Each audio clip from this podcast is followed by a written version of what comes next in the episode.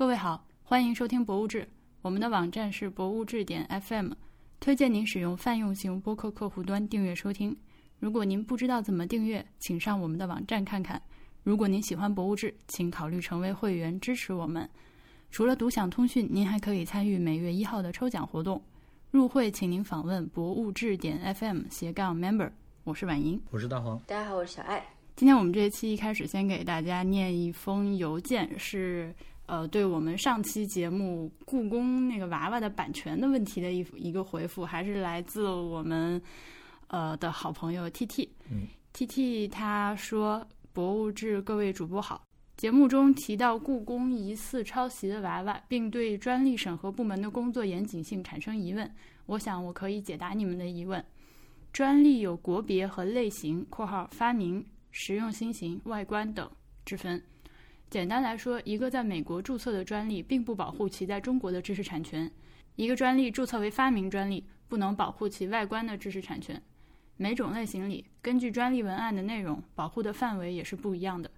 例如，如果一个外观专利是保护外形结构，那么人家用你的色彩是不算侵权的。审核专利的人就是根据这个提交申请的专利，在本国对应类别的已经获批的专利中看有没有内容重叠，若无重叠就可以批了。这就能解释故宫娃娃为何能获得专利。只要被抄袭的娃娃没在中国注册同类专利，同时也没存在别的同类专利，那么故宫娃娃就可以获得专利。通常的认知是，申请专利可以保护知识产权，但专利保护知识产权的方法是公开宣告天下这是。专属于谁的怎样的发明，大家不要抄，要用就要给钱。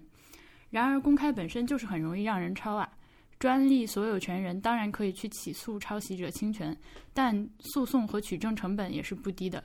除了大公司的关键专利，谁有这个时间精力去打官司？在实际产品开发中，一般是这样考虑的：呃，设置很高的门槛，技术或工艺或材质等等，反正就是让你抄也抄不了。如果没有这个坎儿，在合适的时机（括号通常是产品已经量产、准备发布的时候）（括号完）申请专利。产品发布后，若发现被抄袭，可以和对方谈条件。常用的策略是以足够低的价格授权，并分享其销售利润，或者就根本不管了，抄就抄吧，反正我的头汤已经喝够了。综上所述，在某种情况下，抄袭也能申请到专利。申请到专利，实际上也防不了侵权。回到故宫娃娃的这个案例，乙方跟故宫甲方爸爸说：“我这个是有专利的。”这个国字号甲方爸爸也就被忽悠的很满意了。祝博物志越办越好。呃，感谢 T T 的邮件，呃，确实是解答了我们这个问题。专业人士就是不一样。是的，但是嗯，我还是觉得，嗯。就实际上，你哪怕是拿到了专利，也不能保证你的这个知识产权就是安全的，这是一件非常让人心碎的事情。对，就好像就是要靠自觉一样。嗯，就是说这个事情让我想到，就是之前那个东京奥运会会徽抄袭的事情，你们还记得这个新闻吗？我知道。哎，他是抄了一个什么比利时一个什么小剧场的一个标志，嗯，然后其实这个事情就有点像。我是后来想起来的，我觉得就是作为一个补充来说，还蛮有意思的，因为它是那个，就是一开始的那个会标是一个，就是有点 T 字形，然后带带一个小月亮的那样子的一个，呃，就是一个日本的那个太阳的那样子的一个对会标，哎，然后它本身也是有意义的嘛，代表 Tokyo，然后 Team，然后 Tomorrow 这样子的，然后呢，后来也是网上大家突然发现说，哎，怎么跟就比利时的一个剧场的东西很像。然后呢，比利时剧场的那个设计的人一开始其实也没有感觉，就是说他他他一开始觉得挺正常的，觉得这个设计这个东西好像也就还好。结果后来被吵着吵着之后的话，他又觉得说确实惊人的相似。然后呢，一开始日本就是主办方奥运会主办方他们的就是呃开新闻发布会，呃说的是说啊我们对于这个呃会标其实进行了比较严格的这种。就是审查，而且我们不仅对比了是日本的，他是把世界上基本上这个可能会标什么之类的，嗯，有关的东西他们都看过了，所以他们是经过正常的流程审核的，啊，然后所以他们坚坚决就是还使用这个会标，然后没有理会就是那些舆论的声音，然后这个事情比较狗血在哪里呢？是后来就是闹闹闹闹到后来那个设计师本人自己，嗯。然后发了一条消息说：“我承认我抄袭。”然后，然后日本才把这个东西给撤下来的。原来有这个事情。对，然后当然就是到后来这个事情发酵之后，就会发现，就是那个设计汇报的那个人，他本来有一个是那个他是设计事务所嘛，然后呢，他们就是帮很多大牌都设计过东西，然后它里面设计的可能我这个不太严谨啊，但是大概可能有三分之一的设计的作品都被网友扒出来是抄这个、抄这个、抄个、抄这个的，有图有真相，对啊。然后基本上就可能名声扫地了，对这样子的一个设计师。哦，我看到他抄的是那个就是比利时的烈日剧场。当时我看到这个的时候，我第一反应是觉得这可能只是一个巧合，因为这个大家可以看一下，我放一个链接在这期节目里面。因为我觉得这几个几何形状的组合也不是说就你想出来的，别人就不能想出来。对对对，对。但是仔细看的话，就会发现它这个里面就是比例的问题，主要是。比例是一模一样的，因为我从一个从设计角度来讲，我觉得，嗯，很多时候就是想法会重合的，而且你其实也没有办法百分之百的排查说这个想法是不是有别人也想过或者也做出来过，嗯，但是设计的原则或者说或者说不能叫原则，我觉得所有设计师的初衷，哎，这说加所有也不太好，就是。怎么加这个概念呢？我我觉得一个好的设计师，他做设计的初衷应该就是独创和跟与众不同的。呃，这一定是一个好设计师的初衷。具体是不是偶尔就真的会出现巧合，就是会跟某一个结果是一样的？这个其实也是经常出现的。嗯，尤其在现在这种大家都觉得呃少就是多，可能极简。的大潮下，就这极简嘛，简呢无非就是有那么几个东西放在那儿，那这个就真的很容易想法凑到一块儿去。当然也有办法了，就是大家都会加加加强自己的那个设计的特征和某种程度上的复杂程度，从各种角度来来看。所以，呃，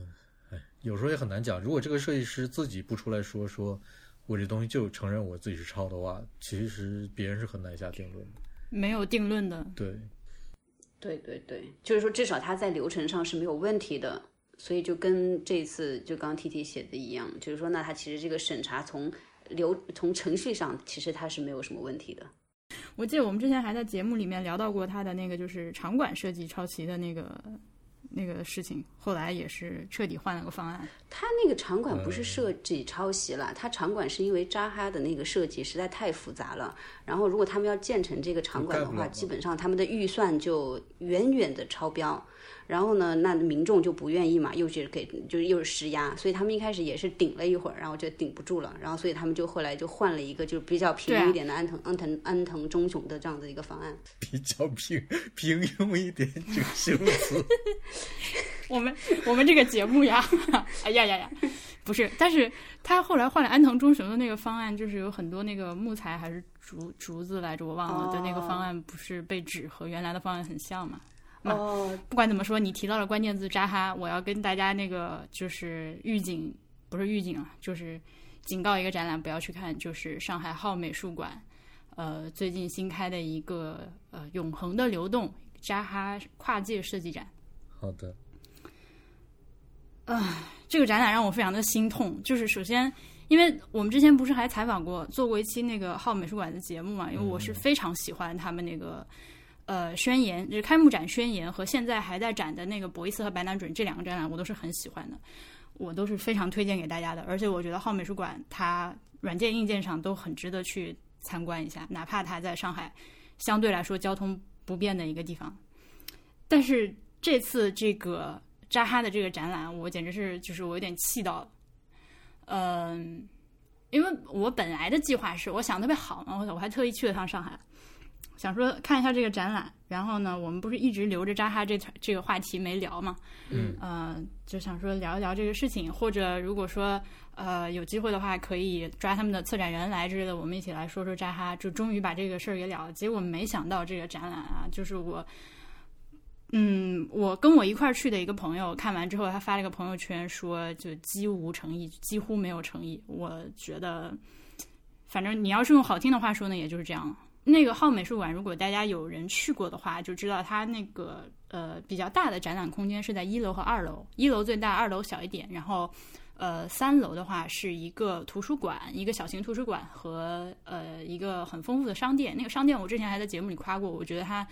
是比较用心的，东西也比较多。那它这次这个扎哈的展览呢，其实是把三楼商店的空间辟出了一半儿，所以本来面积就很小，就是两个两个房间那么大。所谓的这个扎哈跨界设计展呢，其实里面展示的就是一些扎哈设计的一些家具，呃，杯盘碗碟、日用品，呃，棋子、什么吊灯，嗯，台灯那个这些东西。这个我我倒不觉得说你展一个建筑师就必须去展他设计的建筑作品嘛。我我是觉得你如果能展示他这些跨界跨界设计，然后真的能言之有物。呃，策展也好，东西也好，都能让我觉得呃有所收益的话，那是非常好的。但是很很可惜，这个没有。这个展览给我感觉就是一个，它都不能算是一个精品商店，它就是把这些东西摆在那儿，然后也没有什么思路和内容上的东西。然后最最可气的是，它在这个展览里面有那个购物的一个触摸屏，就是你。可以去呃看这个这个展览里面的哪些展品是可以买的，就在那个浩美术馆的那个网站商店上，就可以在展览里面就买了。嗯，我当时把这个把把这个东西拍了个照发给另外一个那个也是在就国内另外一家那个那个那个美术馆的一个朋友，他看完了之后，他跟他说：“哈哈，这是呃后展览消费主义什么的，就 是。”我就觉得你如果说可以这个东西可以买的话，你至少把它放到，因为它那个那层商店嘛，你再往后，我跨过这个展览出了之后，我到商店里面去买行不行？就是他直接把它放到这个里面来我觉得这个这点是挺挺重要的，就是你你你你正常展这些东西，因为这些东西是工业产品，呃，你卖的话没有问题，就是这是符合一个正常的思路的。但是你一定要放在另外这个地方，你这个购物的这个信息你不能出现在展览本身里面。对，它就在里面。然后我当时一边看的时候，我我我我我刚看了这个两个房间，我心里其实是不信的。我以为我只看了个开头，往后走还有更多的东西。嗯，然后就 what 结束了。问题是这个展览门票很贵，它全价八十，半价四十。我们当时去的时候，因为是吃过晚饭去的，所以已经呃比较晚了，所以那个时候的票价是五十。但就算是五十，我还是觉得我想退票。因为它这个博物馆有一个点，就是有一个很好的地方，就是它，呃，不是啊，不是博物馆，是美术馆。它有个很好的地方，就是它开的比较晚嘛，这样你在室内上班、市中心上班的人晚上可以过去看一下。但是我想说，如果我今天上班上的要死，累了一天，然后下班坐地铁坐一个多小时跑到你这里来，还花了五十块钱看这个东西的话，我真的要气死了。嗯嗯嗯，我看了一下这个展览呢，它的策展人是呃一个外国人，一个英国人，好像是，就是和就并不是好美术馆本身的策展人。所以呢，你从好的一方面讲，它不反不反映好美术馆本身的实力，它不反映好本美术馆本身的策展实力。但是，我觉得既然是在你这里办的展，然后是以浩美术馆的名义做的，那这个就是你的东西。所以它不好，那就也没有办法避开批评。我现在就是只能希望以后这样的东西不要再出现，让我希望以后浩美术馆，呃，在新做的展览都能像宣言或者像是这个博伊斯百南准这种这种水平。这样的话，我还会继续在节目里面鼓励大家一定要去，一定要去看，哪怕它远，哪怕你要买火车票去上海，就要去看。但是现在这个我真的没有办法推荐，还是蛮失望的。所以就是说，它这些展示的东西，它本身就是商品吗？还是就是说，它是展示一个就是扎哈的设计的一个概念呢？是，就是它本身展示的这个东西的这个定义是是什么？OK，它展示的这些东西倒都是可以，确实可以买到的。就有一些，比如说那个大型的那些沙发是属于限量版的，可能你需要就是呃去抢或者去收藏，就是一般人也买不起的。但是后面这些小的日用品。它属于那种就是精品商店的价格，呃，你可能一套咖啡杯一千多块钱、两千多块钱，但是你想买是可以买得起。然后是在那个扎哈他们自己有一个周边的一个商店，什么 shop 之类的。嗯，所以它展示的东西我理解的是，这些东西虽然本身是商品，嗯，但这个不成问题。就是你展示商品是一点问题都没有的。这个这个，我我我我气的问题不在这儿，而是你这个展示的方式和态度和就是有放了多少心思和 work 进去。就是这样，我猜测哈，就是从这个照片的这个调子来看哈，呃，这个展览本来可能不是，就是在这可能是移植过来的哈。就是它在国外某个地方或者其他地方，它可能不是放在博物馆或者美术馆里的，它有可能是放在一个商业性质的一个地方的，比如一个商场的一个地一个通道或者一个就是那种感觉的一个小展览，而且应该可能也是不收费的，所以它会附带很多的销售属性，比如那个扎哈的一个快闪店这种感觉的这种东西。啊，对。呃，就很像这种，所以所以这种东西你完就原样移植到美术馆里，确实就是不合适的。嗯，而且深度和我觉得专业度也也是不够的，就就就不可以。嗯，这个真的就像比如那个火车站里会出现，呃，德国火车站里会出现那种，呃，大厅里面中间画出一块大概三四十平方米的那么一块地。经常就有一些摄影展啊、小的工艺产品展之类的，就很像那种。是的，嗯，我还我真的很希望，就是后面还是能看到继续更好的，因为它确实作为一个私人的美术馆，就是我理解它会有这个盈利的需求，而且我们在节目里面是很多次说过，我是很希望看到美术馆和博物馆赚钱的。嗯，但是你要对吧？就最好能大家都赚钱，这个才能越做越好。嗯，呃，大黄来跟大家说一下我们这期录音的主题吧。呃，这期录音主题是婉莹去了外滩美术馆嘛，然后外滩美术馆本身是一个由老建筑，当然在中国老建筑也要打引号，也没有多老，呃，但是就是它应该是一个反正有上百年历史的一个建筑吧，民国时期的建筑，民国时期那那就对了，呃，外滩美术馆这样一个利用民国时期老建筑改成的一个美术馆的展览空间，给人的感受和小艾老师。听到我们听到婉莹聊这个之后，反馈的一些日本的一些老建筑改的美术馆，给给我们给他的感受，我们要讨论一下这个问题。对，就是说，因为正好我是前段时间去看了一个，就是本身呃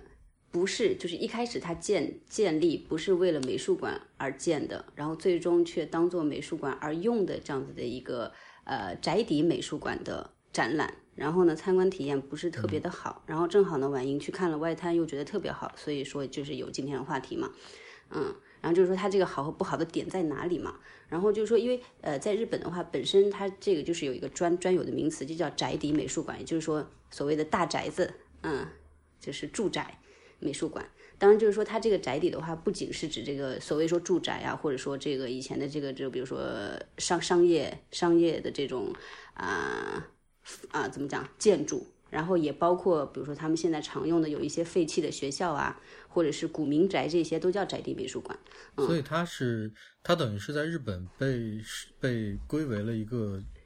美术馆门类。门类，对对对，宅邸美术馆。那我们在东京的话，其实最有名的有两座宅邸美术馆，一个呢就是东京庭园美术馆，它是以前应该是明治天皇的，就是皇亲国戚住的房子。然后呢，还有一个就是因为本身是建在一个庭园里面的，嗯，然后整个是怎么说，占地面积特别大。然后，但是它那个家宅的话，现在是作为美术馆了。然后，所以就是叫东京庭园美术馆。然后呢，还有一个特别有名的是三零一号馆美术馆，嗯，然后呢，这个是日本那个三菱特别大的一个财团，嗯的，呃，现在是他们的企业美术馆。然后，但是呢，它一开始建的时候是十九世纪末。嗯，然后一个非常气派的大的这种西洋的建筑，我还等我还特别去查了一下，这个应该是十九世纪英国流行的安妮女王建筑风格。嗯，然后这这个建筑风格其实在上海租界也当时也是很流行的，所以我估计就是你看的外滩美术馆那一片的话，应该有不少就是跟它风格非常类似的，就是用这种就是西式的红砖拼成的那种那种建筑，嗯。然后呢，嗯，他是后来，反正就是因为就是整个他他他一开始的话是作为就是三菱的那个就是公司的一个银行部，来使用的。一层一层是一个银行，然后上面的话就是一些就是办公室，而且还是可以租用的那种办公室。然后就是小房子，一间一间一间的隔间。嗯，然后它是在那个两千年的时候，两千年的时候应该是重新，他他后来房子是完全因为建筑腐朽之后就直接把它解体了。然后那片地的话是在二两千年的时候，然后三菱又觉得说可能太可惜了，他们又在这个原地原址完全复原了那个建筑，完全复原呢，嗯嗯，就重新建了一个跟以前一模一样的东西，然后把它作为美术馆开放了，嗯，然后这内部也一模一样，对，所以这个事情其实我就挺，嗯，可能他们有他们情怀在吧。然后呢，那为什么就是说，嗯，为什么感觉不好呢？因为就是说，它跟我们就是平常看的，就是说为了做美术馆而做的那种展览空，就是空间是完全不一样的。它就是一个房间一个房间的嘛，嗯，那所以就是说，你第一感觉就是说，它所有的展览的空间都特别的小，然后你可以说它是有点逼逼仄。然后你要说体验说比较另类的话，也说可以蛮蛮蛮特别的，但是很不舒服，嗯。然后呢，因为就是说人一多，大家就挤在一个小房间里面，嗯。然后呢，房间又连着房间，对吧？然后你就是这一波人，永远就在基本上相同相同的这样子的一个这个密密度中移动。然后呢，再加上就是说，因为你进房间，他那个他就是比如说进去那个入口处都会稍微有一些狭窄，然后你一入口处就有展品，然后大家就会先在入口处看那个展品，然后大家就开始堆积起来了，你进都进不去，想去看下一个展的话很难，就这个展线被割的就非常的难受，对。然后呢，就是说，因为嗯，特别你当你作品数量群比较多的时候，那你肯定要考虑你的这个布展怎么布嘛。但是因为它的这个本身空间已经被限制住了，所以其实你去企划、去去策展这个展的时候的话，也是没有办法按你自己的想法来的，你是要配合建筑来的，嗯。然后这个是我看完就很不舒服的一个感觉。那因为就是我之前看的那个展是奥迪龙雷东的展。然后呢，他这次的，就是特点，就是最说高光的那个呃展品的话，是他以前就是为一个就是一房间叫什么？哎呀，为什么男爵？我也忘了叫什么男爵了。然后那个男爵有个城堡，城堡里面有个很大的餐厅，他在那个餐厅里面画了十五幅非常就是比例很大的那种壁画，差不多都超过就是一米到两米的那样子的，一共有十五幅。然后呢，它整个是铺在那个就是就是餐厅里面嘛。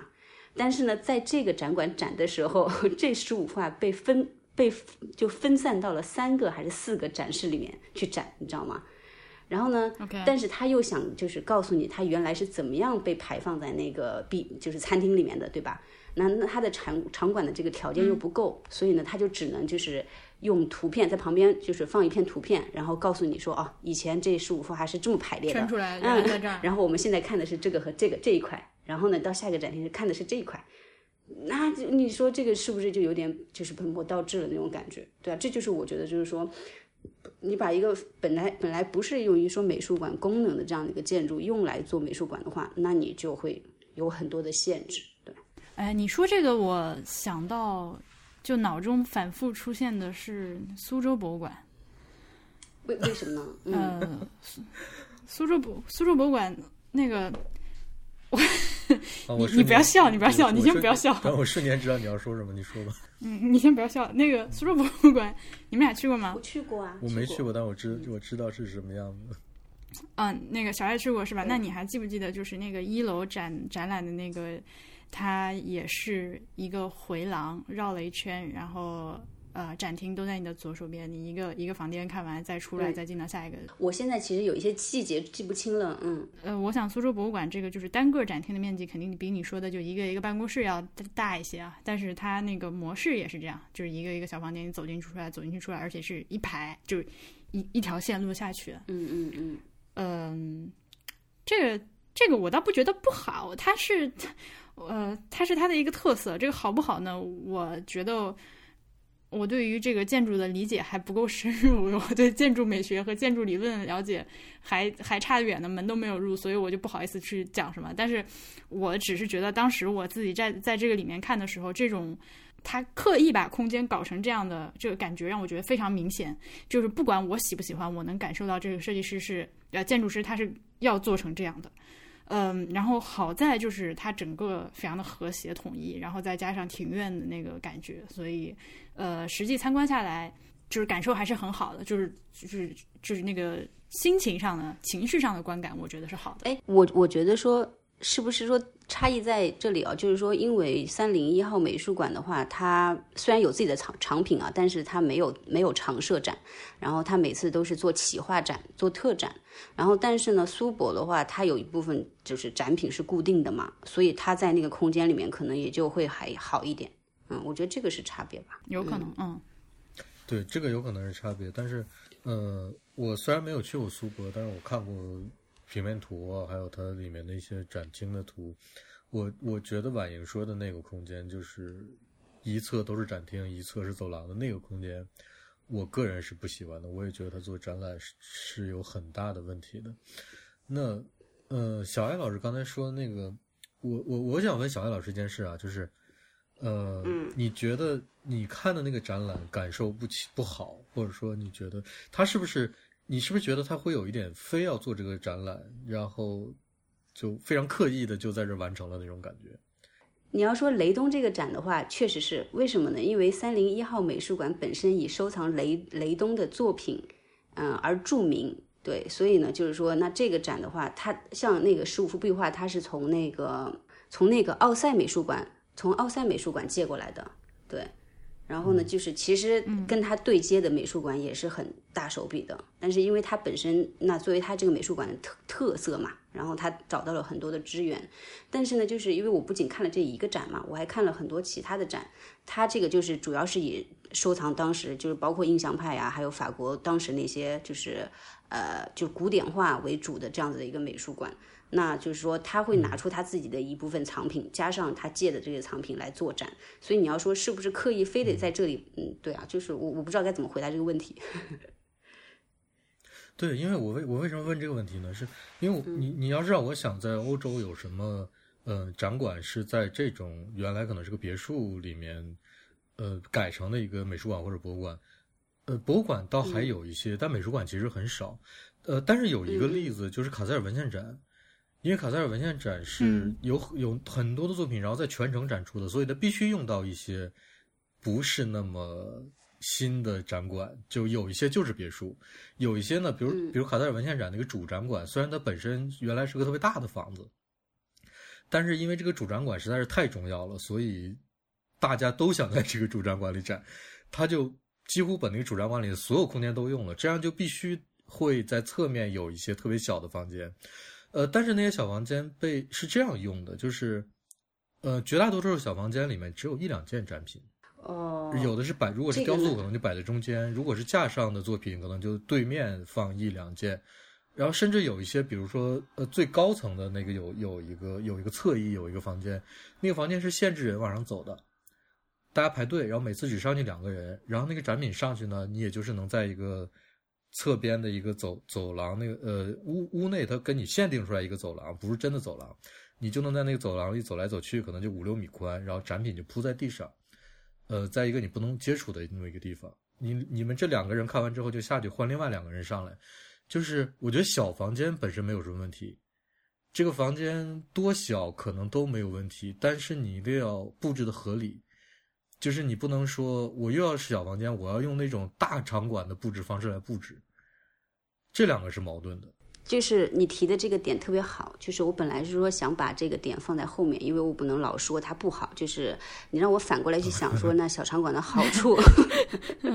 小场馆好处确实就是有你说的。然后为什么呢？就是说，因为后来就是它里面有一幅就是呃雷东的，就是大尺大一个大尺寸的，就是呃粉笔画。然后，呃，就是他著特别著名的一幅，然后呢是在最后的一个房间里面，然后那幅房间里面就放了他那一幅画，然后当时你进去的时候，他那个房间搞得又暗又小嘛，然后就那一幅画，然后打着那个光，哇，简直你就一下子又被镇住的那种感觉。我觉得就是说，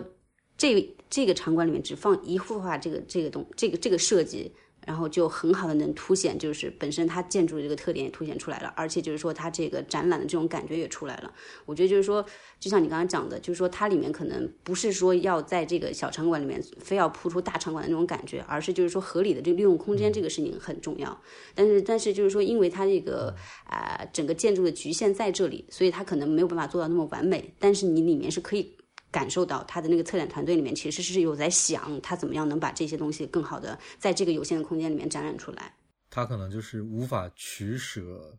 就也狠不下心去减少展品的数量，就必须得把所有的都铺都铺出来。对嘛？那你说这这个壁画十五幅，它本来就是一个系列作品，对吧？那那怎么办呢？那他又要展，那就只能这样了。嗯。想一想，如果更好的方式，可能就是在院子里搭个棚子。那你要考虑很多建筑上的问题了。我乱讲，对不起。但是我想的是，这是这件事，就是呃，你你你的一些可以在一个小房间里就放一个或者两件的作品，这些东西就在这个展馆里面展，然后这十五幅巨大的就另外找一个场地，单独设一个分馆。就联合做一个特展，这样我觉得这个是比较好的方式，但是肯定在操作上会遇到各种各样困难。那个小爱说到这个就是宅邸的呃类的这种博物馆的话，我其实是呃本次去上海本来想要去一个交响乐博物馆，嗯，但是没有约上。呃，那个交响乐博物馆呢，它。的预约方式非常的诡异，他需要在一个叫做“宝庆地产”的公众号里面 预约，然后据说是要那个大幅增加开放时间，但目前也都只是个两天还是三天每周，然后他那个每一个时段能预约的人数也非常的少，所以基本上就是等我想起来要去约的时候，已经早就没了。而且因为 BTR 他去过两次，他说那个里面全部都是老头老太太，他们就上海的老头老太太很厉害的，就是没事就是去博物馆的，所以他们。也有功夫去抢票买哦。我搜了一下，它是宝庆路三号，曾经是上海滩染料大王周宗良的宅邸，嗯，然后现在就变成了交响音乐博物馆。因为刚才小艾老师说，这个宅邸类的美术馆可能是已经形成了在在日本已形成了一个美术馆的或者博物馆的类型了。但是我在想，就是为什么它会成为一个类型呢？就是似乎我在德国也没有听说过什么。类似的东西，就我我想到一个事情，就是可能比如说，欧洲也有很多原来的老房子改的博物馆嘛，但是绝大多数，我觉得他会考虑到一个这东这房子适不适合改成博物馆的问题。比如卢浮宫就很适合改成博物馆，对吧？嗯嗯。奥赛也很适合改成博物馆，这种这种，因为它本来那个建筑体量都特别大，然后内部也有非常大的那种空间来做，那。日本可能能改成博物馆的，首先本身那个房子就都很小，然后如果把它们改成博物馆，可能就没有那么大的空间来来利用，这可能是日本和欧洲的一个差别。国内你要非说的话呢，是有很多名人故居，呃，旧时的那个办公场馆、医院，呃，什么之类的这些老老房子改成的。纪念馆居多，嗯，对吧？国内的问题比较复杂在哪儿呢？就是我们，呃，你想想，欧洲的建筑一般都是最起码就是砖的，再不就是石的，砖石结构的，其实是有很多老建筑的。那国内呢，就是我们 稍老一点的建筑，因为都是用木头做的，啊，当然这也不能说稍老了，就是我们古代的建筑都是用木头做的，这样的话，一是很难保留到现在。二就是这个种建筑，即使留到现在，也很难改造成展览空间。最大的例子就是故宫，故宫其实它虽然里面有很多馆是用来展览的，但那个展览效果大家都知道并不是很好。对它现在一些比较好的展厅，或者不能说比较好吧，就是比较适合做展览的展厅，其实它是在原来那个宫殿的木结构里面套了一层结构。对对，这个就其实很别扭吧。但是你想想欧洲这边的房子，比如说卢浮宫，它那个几个油画的展厅，就几乎就是原来的东西，就没有变过，原来就是那么展的，在屋里原来就是那么挂的，现在依然那么挂的那种感觉。它更它就不用做太多的处理，那都那个空间就可以用了，而且是原汁原味的空间。所以这个差别就很大，所以你想想国内的房子就没有什么老房，那老可能也就能老到民国那个时候，我们就已经就再老的房子已经没有办法用到现在来做展览空间了，而且也很多也找不到了，就是就是我们实在是经历过太多那种呃历史上的事情，就好多建筑也好，呃空间也好，都都都散逸了。那那这种国内可利用的空间就其实是很少的。然后我觉得婉莹要说的那个外滩美术馆几乎就是一个特例，就是这种空间其实是很难找的。又是老房，是这样，是这样子的，就是说，在讲的外滩和那个三零一号的时候，我觉得最大的差别就是，你看我刚才特别重点提过，他在两千年翻修，他他知道他就是要把它搞成一个美术馆嘛，对吧？但是他就是百分之百的还原，然后呢，他们就是 用了两百多万块砖，就就为了就是恢复他以前那个那个那个样子，对吧？然后但是呢，就是说这个外滩美术馆，它是它它也是呃，应该是两千年的时候找了一个设计师。来进行改造，它是改造啊，因为它是知道我们现在把它就是做成一个美术馆的这样一个功能的建筑，然后所以呢，就是说它里面加入了一些就是适配说这个美术馆的这样子的一些功能的东西，包括空间呐什么之类的，它是有往里面加东西的，这个跟三零一号就不是很一样。这个是我觉得非常奇怪的一个点，就是因为小艾老师说日本那个馆，它还是重新建的。就它不是说我还有个外壳什么，我改我在内部改改，它是重新建的，它又是为了做成一个美术馆建筑的样子，结果它竟然是完全复原了原来的那个空间，就因为你重建这个逻辑，感觉是一个对建筑保护的逻辑，就是你要复原一个某某原来曾经有过的建筑，对对对对对对，那你就对，那你就把它重建出来，你给它复原成原貌，然后给大家展示这个建筑本身就好了。你重建，然后这个东西又要用作别的用途，你又是完全照原样做了一遍，这个这个逻辑上是有问题的，就匪夷所思是吧？对，真的是匪夷所思，我不太明白他们就是真正那个那个那那个团队是怎么想的，一种追求极致的思路。嗯，好吧，但这极致听起来也挺绕的，不知道我想象不了。嗯，行，那那我接下来就来说一下这个外滩美术馆啊，这个。呃，我干脆给大家念一下它网站上历史这个页面好了，也不长。呃，上海外滩美术馆所在的亚洲文汇大楼位于上海市黄浦区虎丘路二十号，从十九世纪中期以来即是上海的公共文化中心和学术交流中心。亚洲文汇大楼曾是上海博物院所在地，它是中国最早成立的博物馆之一。建筑竣工于一九三二年，由英国建筑师乔治·威尔逊设计。融合了中西文化的元素，具有典雅而精致的装饰艺术风格，也就是 Art Deco。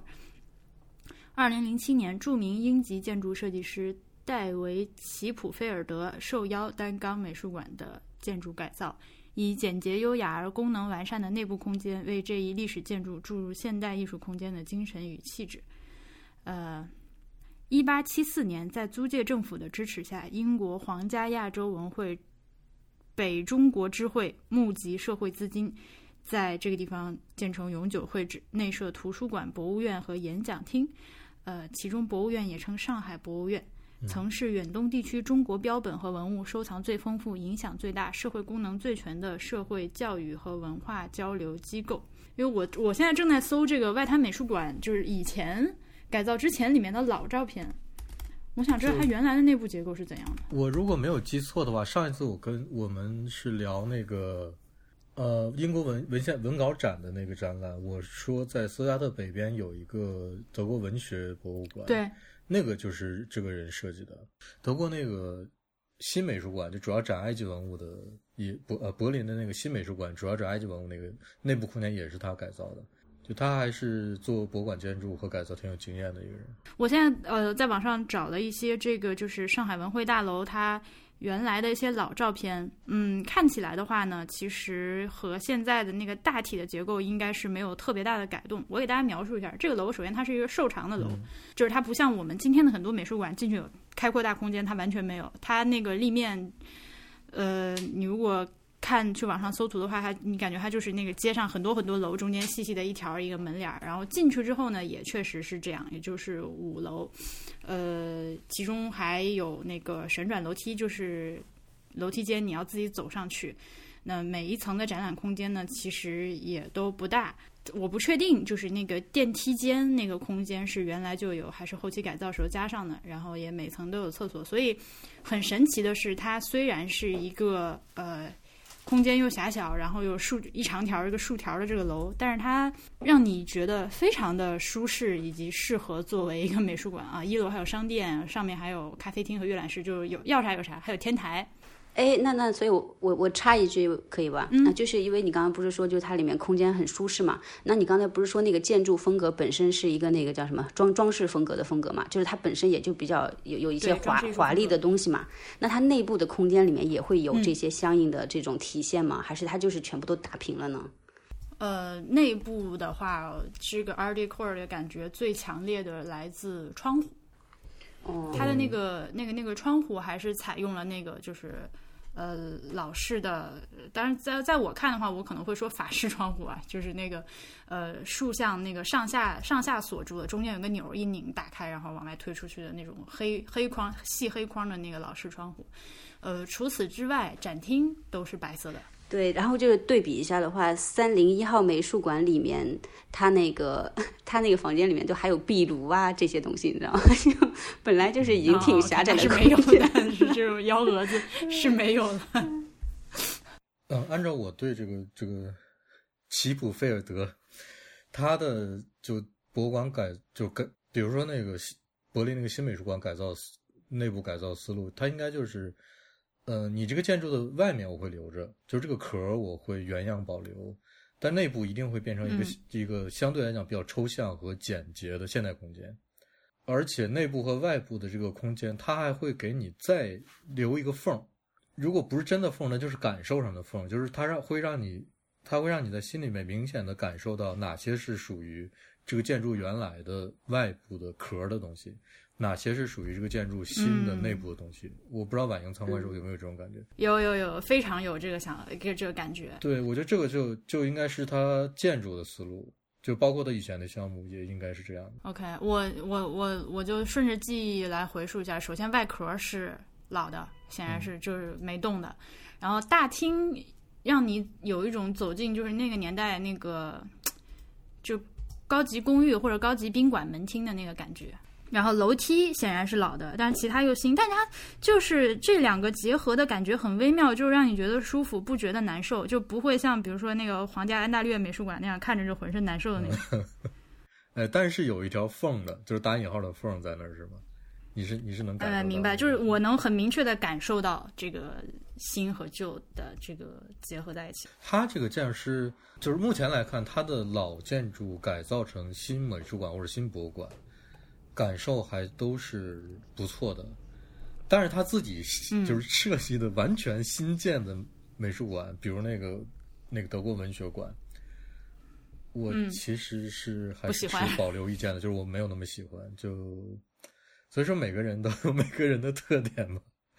就他可能，就起码从我的角度讲，可能他就是很适合受限制吧。也可也可能是有这个原因。对，所以这个就我说，它虽然就是看似空间割的很小啊，一层一层，一层面积只有一点点儿，而且，呃，但是一点不难受。而且我发现大家都很享受看完这一层，我们再上一层楼梯，很享受这个爬楼梯的过程。很少有人坐电梯，我看到坐电梯的人基本上都是我已经从一楼到五楼徒步爬完了，看完了之后，然后下来的时候说，要不然坐电梯好了。嗯，这样。嗯。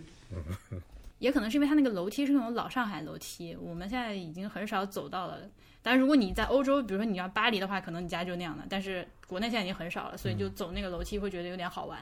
所以大家会愿意去走那个楼梯。嗯，但是美术馆这种公这种美术馆这种类型的公共建筑，其实应该达到这种效果，就是你设计的时候就要就要考虑到，呃，要吸引大家去走楼梯。然后甚至要在走楼梯的时候给大家一些看点，或者说给大家一些空间上的设置，让你觉得整个过程是有趣的。就你说那过程非常对，电梯的作用，呃，除了给一些呃无障碍的人士有需要的对有需要的人使用之外，它的作用基本就是你逛到最高层，这时候你需要走了，坐电梯离开，就是基本上应该是这种作用。就从这个角度上讲，我觉得它真的是蛮成。就你走到每一层那个楼梯转台的时候，呃，往旁边看都能看到一个和上一层不同的空间。从这个角度来讲，就是这这这个这这个项目，至少从感受上来说是合格的，就没有什么问题的。就是它它能够在整个这个项目啊，我我这么说好像有点不知道是不是不知道是不是太专业了。就是你你在整个项目上给人的那种升华的部分另说，但是你把这些面面俱到都做到了，就很像一个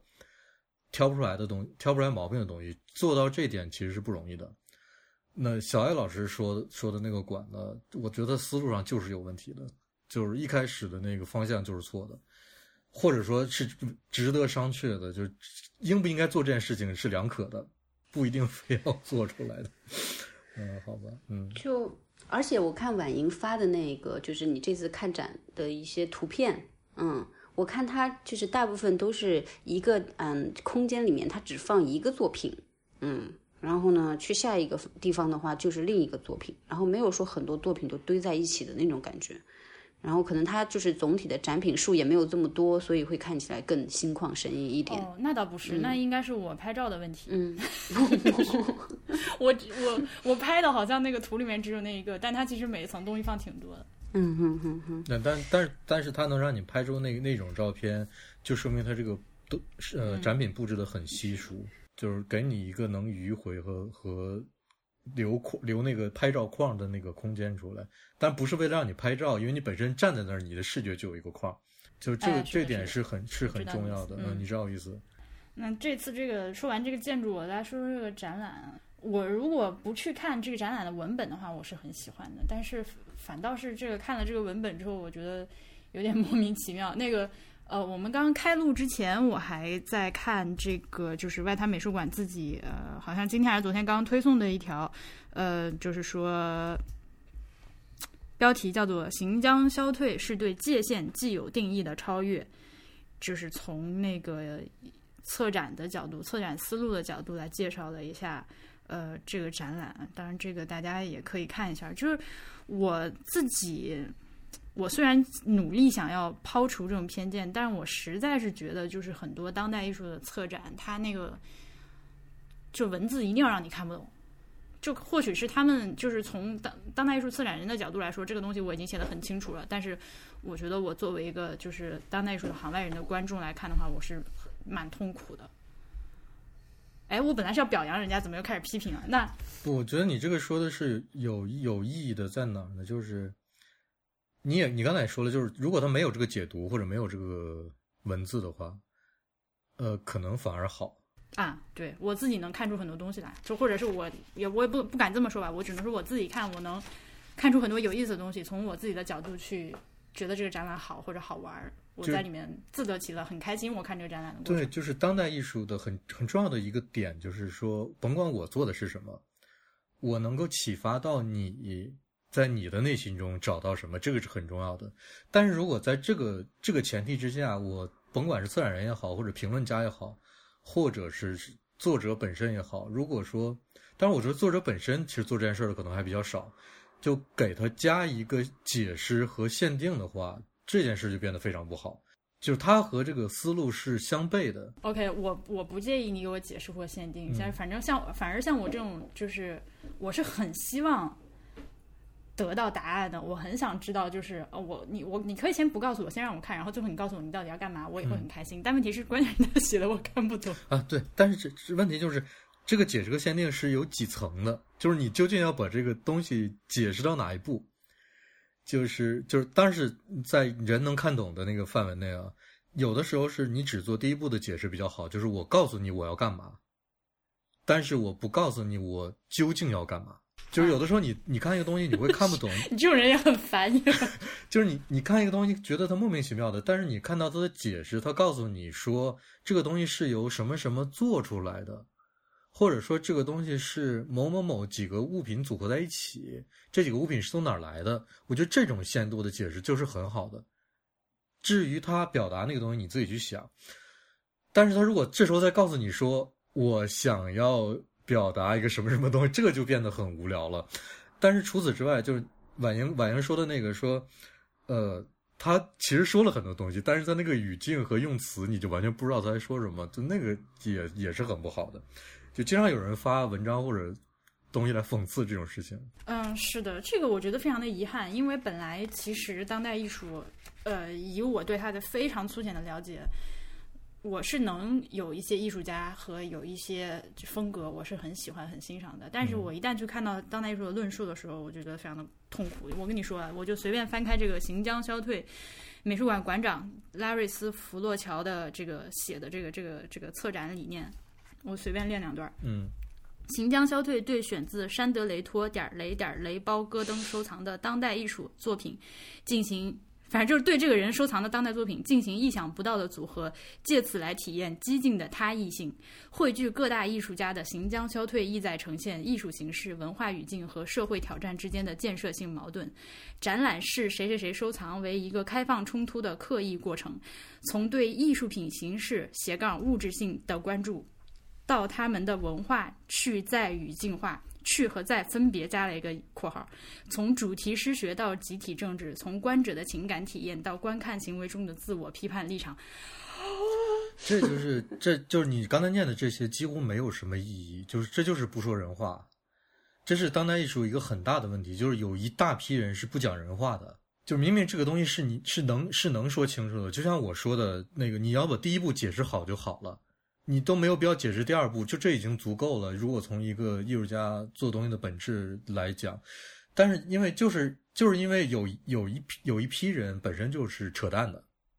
就他也不知道自己在做什么，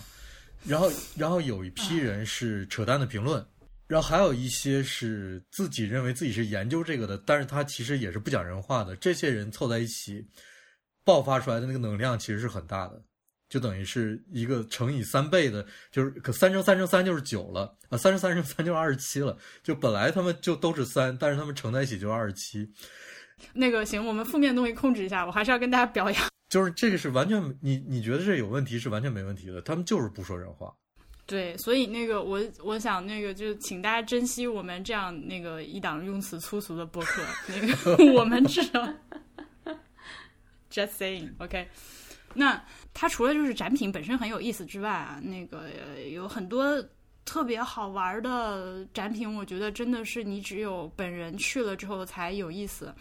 呃，但是先抛开展品不谈，我对它那个印象很深刻的一点是，就是这个它不是那个好几层嘛，然后到了那个四层和五层中间是有一个挑高的空间的，呃，中心是高起来的，然后那么它有一些展品，就是显然是为了配合这个空间。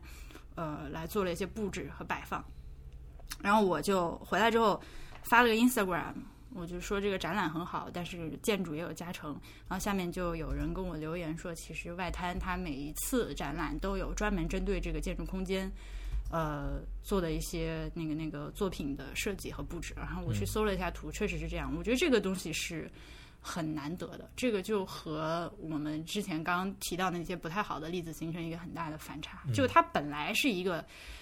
纵向的逼仄的小空间，但它把它用好了，这个我很服气。对，这个是很难得，但是这个是对的，就就应该这样。还有那个有有一个我最喜欢的展品是这样，就是它是一个呃艺术项目，就是埃及的流行音乐叫沙比音乐。S H A A B I，嗯，他常用的那么乐器就那么几种，然后调式也是那样，然后鼓点儿也是那样，所以那个艺术家搞了一个这样的一个项目啊。这个呃，艺术家的名字叫哈桑汉，呃，可汗那个字，它是一个声音装置。嗯，它呢是让这个呃沙比音乐里这个乐队里面就是有好几种乐器嘛，他分别请这演奏每一个不同乐器的音乐家。呃，来就一个固定的节奏和调进行一段自由发挥的演奏，嗯，呃，然后他再把这六个人的演奏混到一起，最后得出的结果是他混出来了六条音乐，然后总长大概半个小时，我就硬是站在那儿把那六首全听完了，因为我听得非常的开心。他嗯，一方面他有一种觉得。呃，你我当然，我第一反应是，哎，这样都可以，还可以这么玩，就是你六个人不同弄，然后就混在一起，居然是 OK 的音乐。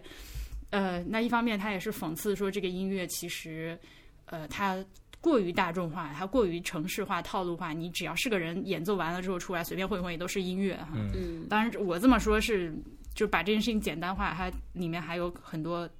更好玩、更深刻的含义。但是这个作品我就很喜欢，我呀我当时。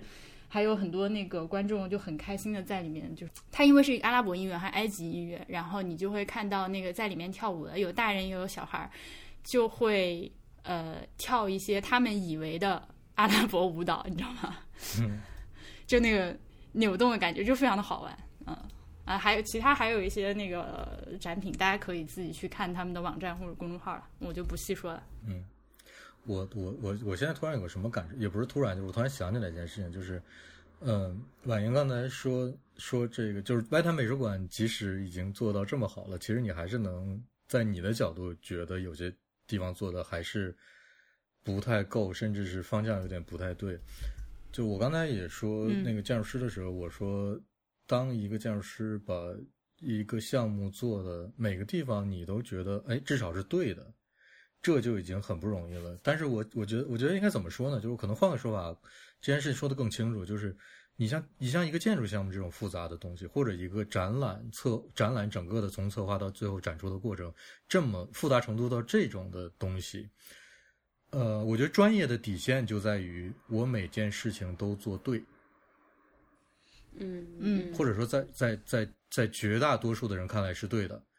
这是一个你专业性的底线。你如果在这个基础上能够把这个东西做得更好，让大家觉得哎有亮点，或者说觉得这个地方做得特别好，那这个就是已经超出专业性的一个线了，就是你已经会可以在这上面算是出类拔萃的一个一个团队或者个人了。就是，但是你想一想，每一样东西都做对，就已经很不容易了，不是一个难的。我觉得这个是超难的对，这个是区分专业性和非专业的一个点。为什么我们总是吐槽很多展览或者很多展馆不专业？就是因为他们做不到这一点。听起来好像不是特别难的一个点，其实是很难做到的。可我觉我觉得，尤其在国内，在专业性不太足的这么一个情况下，就是呃，或者这么说吧，我觉得在国内，我们所谓的很多的领域专业性不足，就是这就是在这一点上，就是它不能保证至少我每个点都做对，好不好那都是另说，对不对，首先就保证不了。哎，所以我很好奇哦，那反过来来讲的话，因为我们今天举的例子都是本身它本来不是美术馆，但是它后来改的美术馆，然后所以它可能有一些问题或者什么的，有没有反过来就是说它本身就是美术馆，但是反而它的体验也非常差呢？就因为可能我在日本看的很多东西不少，我觉得这种 它因为好多都都都是本身就是做做特展的那种空间嘛，其实它就空间就是够大就可以了。它是根据每一个特展的这个特性来进行空间的一这样的一个布置，嗯，它是里面就是有往里面加东西。那有没有就是说 本身？我这个建筑是新建的，然后我这个建筑的目的就是为了建成一个美术馆或者博物馆，但是里面的空间非常不好用。对对对对对对对，就中国美术馆嘛，中国美术馆里面空间就巨难用啊，因为我是实际在中国美术馆做过展览设计的，它里面我是我说这个话是非常有有有一个基本的一个前提在那儿，就是我我是在那儿做过东西的，它就是非常难用，但是它也是受限于一个什么呢？就是我当然我我们也没有办法去，因为这种事情啊，就是。就是这个建筑当时是怎么建的？谁批准说我这个空间形式可以成立？和批准这个东西的人当时是一个什么情况？那个领导是什么样的一个人？我们现在追究起来，或者说想要搞清楚这件事情是几乎是不可能的。就就每一个设计出来，你都要看最后做做关键决定的那几个设计师，或者说那几个人是当时怎么想的。但现在看来，就是。不管是因受限于当年的那个施工条件和那个我们的技术条件也好，但是现在这个结果就是，最起码的它里面有每个展厅里都有非常多的柱子，就这个是既遮挡视线又非常难用的一个一个东西。最简单的就只要那些柱子没有，这个展厅就会变得比现在好用很多。但是现在它就是它就是现状就是这样，就是就看起来本来是个新建的美术馆，看起来像一个改建的。是一个老建筑一样，你需要去适应那种那种。对我本来想说，我特别孤陋寡闻，因为我一开始以为中国美术馆也是一个老建筑改造的，我是真的这么觉得。对中国美术馆那个大厅，我我这儿插一句啊，就是非常非常大，但是它那个厅其实很难用，就几乎不能做展览用。嗯、有很多这种大厅都是可以被用的很好的，比如那个呃伦敦那个 V V N A，它那个大厅里面就不就挂着一个巨大的作品吗？嗯我们当时要做一个，呃，那是零几年，零九年的时候要其实要做个主旋律的展览，一个美术回顾展。然后那个展览我忘记当时谁出主意了，有可能是我。我们就是商量说把那个，因为真的想不起来这种事情，就是大家讨论讨论，然后最后要做个决定。你你有的时候只能只能记住那个结果。然后当时就说整个那个大厅要要在半高那个位置挂满红色的那个灯笼，就让它变成一个平面，在在高处变成一个。一个一个等于是顶部做成一个平面，然后让这个来烘托一下那个气氛。你可能只能做到这一点了，就是这可能是对那个大厅来讲最有可能的应用了，因为那个大厅本身空间是既有问题，然后它的墙壁什么四边包括顶都不适合做任何展览。就是，所以我我我就每每遇到这种建筑，我就很奇怪，当就是这个设计是怎么出来的？具体是一是建筑师的问题，还是说？在国内可能涉还涉及到一些领导问题，呃，甚至在那个时代还涉及到一些技术问题。但是这个你你你没有办法还原到那个那个场那个场景，你就没有办法知道那个那个神秘的决定究竟是怎么 做出来的。所以就只能是说现状是这样，就是很难去用，很难做这个，很难做那个，怎么样？好的，我们这个本本期录的挺长的，那个我们就先到这儿吧。感谢大家的收听，我们那个博物志想要继续做下去，非常需要大家的各种各样的支持。你不一定要入会，但是我非常呃希望喜爱我们节目的大家可以去帮忙推荐或者是转发我们的一些，当然我也不发什么。微博之类是吧？但是你可以把，如果觉得我们节目好的话，可以推荐给你的好朋友听。这个这个都会对我们以后的呃坚持做下去很有帮助。呃，感谢大家的支持，谢谢，再见，拜拜。